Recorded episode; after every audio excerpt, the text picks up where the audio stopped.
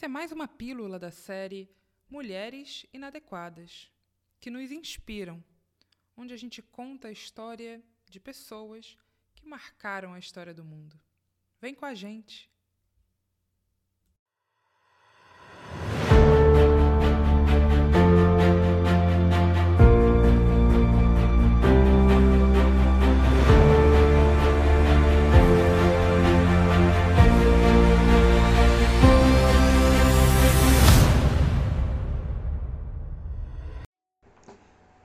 Olá, para você que ouve esse podcast inadequado.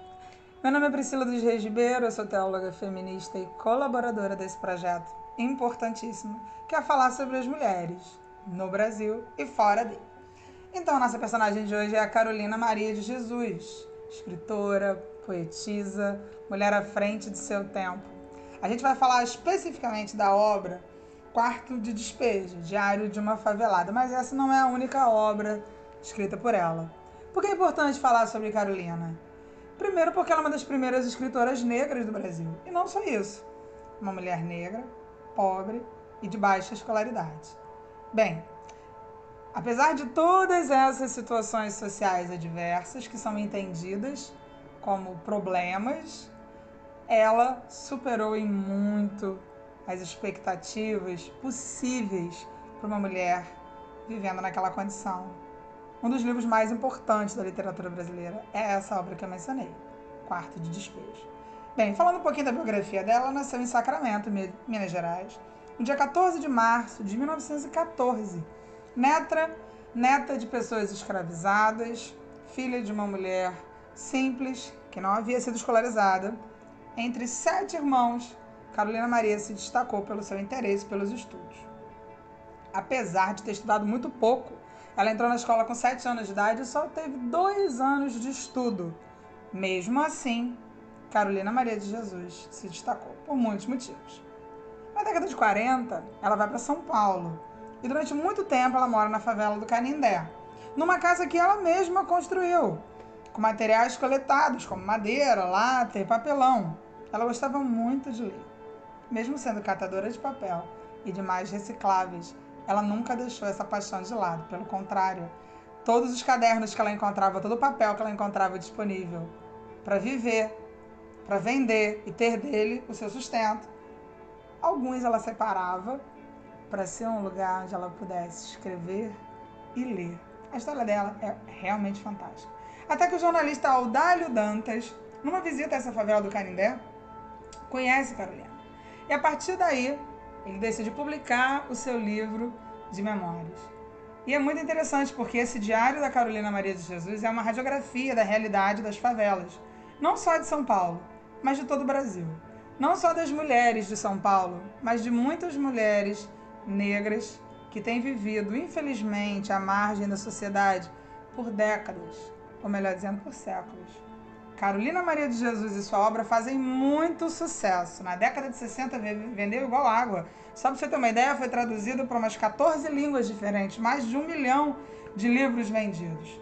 Enfim, ela publicou também outros títulos, como Casa de Alvenaria, Diário de Bitita, Pedaços da Fome e outros escritos.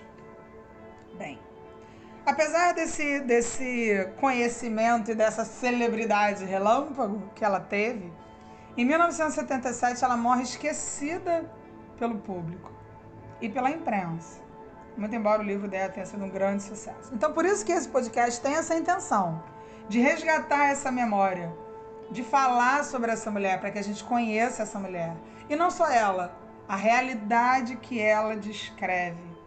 A realidade da fome, de uma política que não preza pela dignidade humana e pelos direitos do cidadão, pela vida nas favelas, a relação com a religião, a relação entre gêneros, a violência doméstica, a questão do racismo, a relação dos pobres com os ricos. Carolina fala de muitas coisas na sua obra e a linguagem dela é muito envolvente.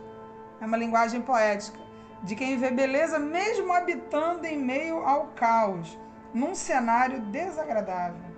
Ela escrevia em cadernos retirados do lixo, minha gente. E essa era a válvula de escape dessa mulher. Era a sua terapia. Ela tinha muita lucidez, Ao ler o livro dela, você vai perceber a situação política da época. Ela sabia fazer uma boa análise. Se você trocar os nomes dos políticos pelos de hoje, você vai ver que continua tudo a mesma coisa. E isso é uma denúncia. Isso é um alerta. E não só isso, Maria, a Carolina Maria, desculpe. Ela mostra que não adianta só reclamar. A gente precisa se mobilizar e agir na crítica ao racismo, na crítica à pobreza, na crítica à desigualdade social e aos usos indevidos da máquina pública, da política, enfim. Como Conceição Evaristo já diz, a escrevivência de Carolina tem que ser tratada como um produto de luxo, porque é muito importante e nos alerta sempre. Não tratar esta mulher e sua história como um simples produto onde se pode capitalizar, até porque hoje em dia as suas netas vivem em necessidade. Por que isso? É muito importante pensar sobre essas coisas. Essa obra foi discriminada por teóricos, por alguns especialistas que diziam que não se podia considerar aquilo literatura. Por que não? Por que, que o relato de uma mulher negra que não teve acesso à escolarização e vivia em regiões abandonadas pelo Estado não é válido? É válido sim. Esse é um lugar de ampliar a voz, não só da Carolina, mas de todas as Carolinas Maria de Jesus, que vivem nos seus quartos de despejo, nos seus quartos esquecidos, nos seus ambientes banalizados pela sociedade. Existe neutralidade quando se escreve? Carolina mostra que não. E é isso que é tão importante. Quem são esses especialistas? São as pessoas que lutam pela manutenção do poder, por esses rótulos tão válidos de machistas, de donos do saber, que são racistas e são classistas. Isso precisa ser questionado. A fome, esse personagem tão recorrente na obra de Carolina Maria de Jesus, é um absurdo, porque hoje em dia, inacreditavelmente, 2021, o Brasil está de volta ao mapa da fome. Nas palavras do jornalista que publicou o seu livro, isso é dito da seguinte maneira: a fome aparece no texto com uma frequência irritante, personagem trágica, inarredável, tão grande e tão marcante que adquire cor na narrativa tragicamente poética de Carolina. Em sua rotineira busca da sobrevivência no lixo da cidade, ela descobriu que as coisas todas do mundo, o céu, as árvores, as pessoas, os bichos, ficavam amarelas quando a fome atingia o limite do suportável. Carolina viu a cor da fome, a amarela. As narrativas de Carolina são muito potentes. A gente não pode esquecer essa mulher. A gente não pode esquecer essa realidade. A gente não pode apagar.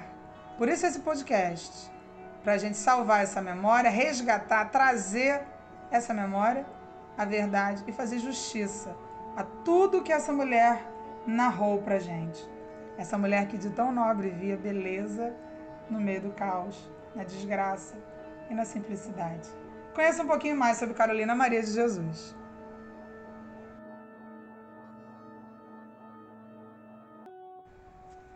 Nesse trecho de quarto de despejo, a obra famosíssima da Carolina Maria de Jesus, ela fala sobre as dificuldades de sobreviver numa cidade grande com pouquíssimo ou nenhum dinheiro. 15 de julho de 1955, aniversário de minha filha Vera Eunice. Eu pretendia comprar um par de sapatos para ela, mas o custo dos gêneros alimentícios nos impede a realização dos nossos desejos. Atualmente somos escravos do custo de vida. Eu achei um par de sapatos no lixo, lavei e remendei para ela calçar. Eu não tinha um tostão para comprar pão, então eu lavei três litros e troquei com Arnaldo. Ele ficou com os litros e deu-me pão.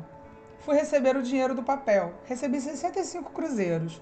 Comprei 20 de carne, um quilo de toucinho e um quilo de açúcar. E seis cruzeiros de queijo. E o dinheiro acabou-se. Passei o dia indisposta percebi que estava resfriada. À noite, o peito doía-me, comecei a tossir. Resolvi não sair à noite para catar papel. Procurei meu filho João José. Ele estava na rua Felisberto de Carvalho, perto do mercadinho. O ônibus atirou um garoto na calçada e a turba afluiu-se. Ele estava no núcleo. Dei-lhe uns tapas e em cinco minutos ele chegou em casa. Abluí as crianças, aleitei-as e abluí-me e aleitei-me. Esperei até às 11 horas um certo alguém. Ele não veio. Tomei um melhoral e deitei-me novamente. Quando despertei, o astro-rei deslizava no espaço. A minha filha Vera Eunice dizia: Vai buscar água, mamãe. 16 de julho. Levantei, obedeci a Vera Eunice. Fui buscar água, fiz o café, avisei as crianças que não tinha pão, que tomassem café simples e comessem carne com farinha. Eu estava indisposta, resolvi benzer-me. Abri a boca duas vezes, certifiquei-me que estava com um mal olhado. A indisposição desapareceu. Saí e fui ao seu Manuel levar umas latas para vender. Tudo quanto eu encontro no lixo eu cato para vender. Deu 13 cruzeiros. Fiquei pensando que precisava comprar pão, sabão e leite para a Vera Eunice. E os 13 cruzeiros não dava. Cheguei em casa. Aliás, no meu barracão, nervosa e exausta. Pensei na vida tribulada que eu levo.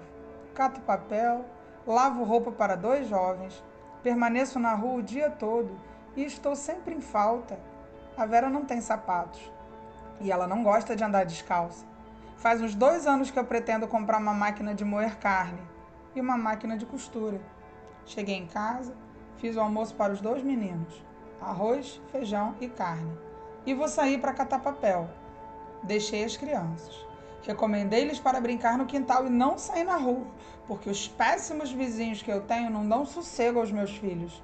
Saí indisposta, com vontade de deitar, mas o pobre não repousa não tem privilégio de gozar descanso. Eu estava nervosa interiormente, ia maldizendo a sorte. Catei dois sacos de papel. Depois retornei, catei uns ferros, umas latas e lenha. Vinha pensando, quando eu chegar na favela, vou encontrar novidades. Talvez a Dona Rosa ou a indolente Maria dos Anjos brigaram com meus filhos. Encontrei a Vera Eunice dormindo e os meninos brincando na rua. Pensei, são duas horas. Creio que vou passar o dia sem novidade. O João José veio avisar-me que a perua que dava dinheiro estava chamando para dar mantimentos. Peguei a sacola e fui. Era o dono do centro espírita da rua Vergueiro 113. Ganhei dois quilos de arroz, idem de feijão e dois quilos de macarrão. Fiquei contente. A perua foi-se embora. O nervoso interior que eu sentia ausentou-se. Aprovei a minha calma interior para eu ler. Peguei uma revista e sentei no capim, recebendo os raios solar para aquecer-me. Li um conto. Quando iniciei outro, surgiu os filhos pedindo pão. Escrevi um bilhete e dei ao meu filho João José para ir ao Arnaldo comprar um sabão, dois melhorais e o resto pão. Pus água no fogão para fazer café. O João retornou-se, disse que havia perdido os melhorais Voltei com ele para procurar, não encontramos. Quando eu vinha chegando no portão, encontrei uma multidão. Crianças e mulheres que vinham reclamar que o José Carlos havia apedrejado suas casas, para eu repreendê-lo. Uma das questões tratadas por Carolina Maria de Jesus na sua obra Quarto de Despejo é a violência contra as mulheres. Ela diz o seguinte: Os meus filhos não são sustentados com pão de igreja eu enfrento qualquer espécie de trabalho para mantê-los. E elas têm que mendigar e ainda apanhar. Parece tambor. À noite, enquanto elas pedem socorro, eu tranquilamente no meu barraco ouço valsas vienenses. Enquanto os esposos quebram as tábuas do barracão, eu e meus filhos dormimos sossegados. Não invejo as mulheres casadas da favela, que levam vida de escravas indianas. Não casei e não estou descontente. Os que preferiu me eram soeses e as condições que eles me impunham eram horríveis.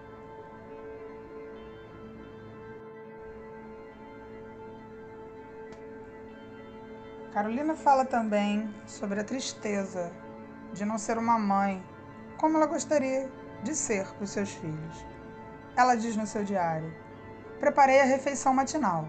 Cada filho prefere uma coisa: a Vera, mingau de farinha de trigo torrada o João José, João José, café puro. O José Carlos, leite branco. E eu, mingau de aveia. Já que não posso dar aos meus filhos uma casa decente para residir, procuro lhe dar uma refeição condigna. Terminaram a refeição, lavei os utensílios, depois fui lavar roupas. Eu não tenho um homem em casa, é só eu e meus filhos. Mas eu não pretendo relaxar. O meu sonho era andar bem limpinha, usar roupas de alto preço, residir numa casa confortável, mas não é possível. Eu não estou descontente com a profissão que exerço. Já habituei-me a andar suja. Já faz oito anos que cato papel. O desgosto que tenho é residir em favela. O texto de Carolina é encantador, porque meio, mesmo em meio ao caos e a dificuldade daquela vida sofrida, ela vê poesia no ordinário do cotidiano. Ela diz o seguinte: Eu sou muito alegre. Todas as manhãs eu canto. Sou como as aves que cantam apenas ao amanhecer. De manhã eu estou sempre alegre. A primeira coisa que faço é abrir a janela e contemplar o espaço.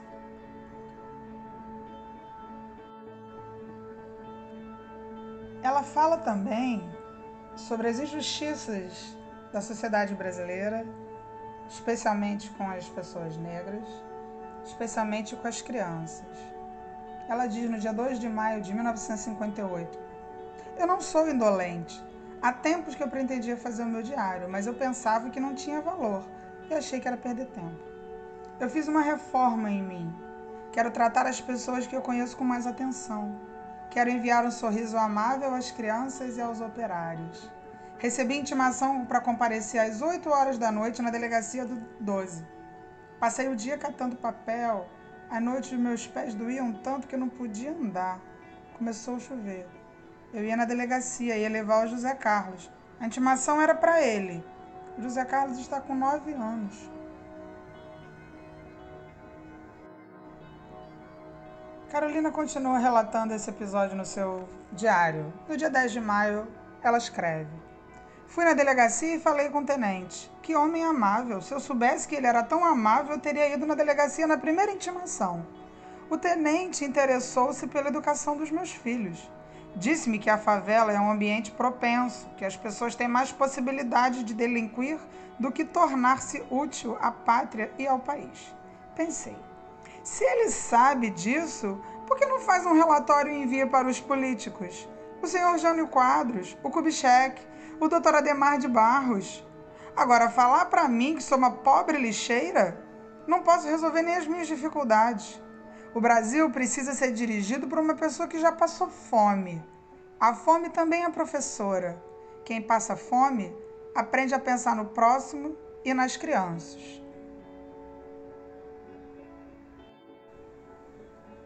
Acima de tudo, Carolina Maria de Jesus mostra uma grande lucidez quando analisa não só a política, mas também os aspectos da sociedade, especialmente aqueles que são racistas. No dia 13 de maio, ela diz o seguinte: Hoje amanheceu chovendo. É um dia simpático para mim. É o dia da abolição. Dia que comemoramos a libertação dos escravos.